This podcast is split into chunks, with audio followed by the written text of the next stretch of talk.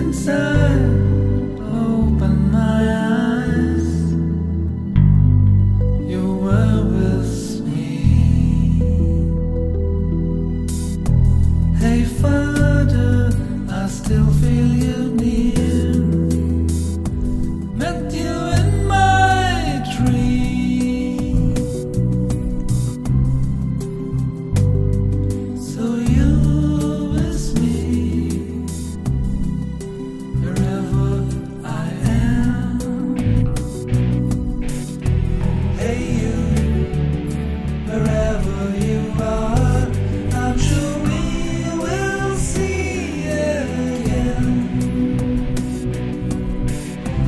somewhere, somehow, someday,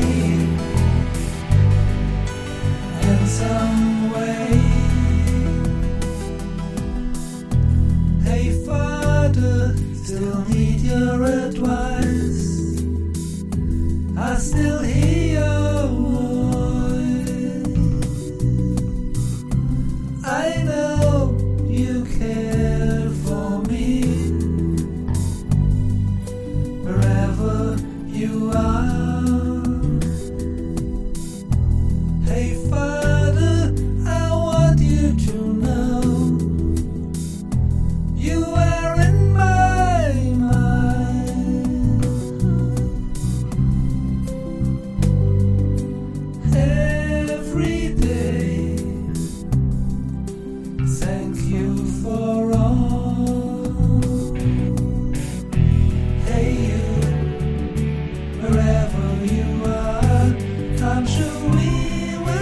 see.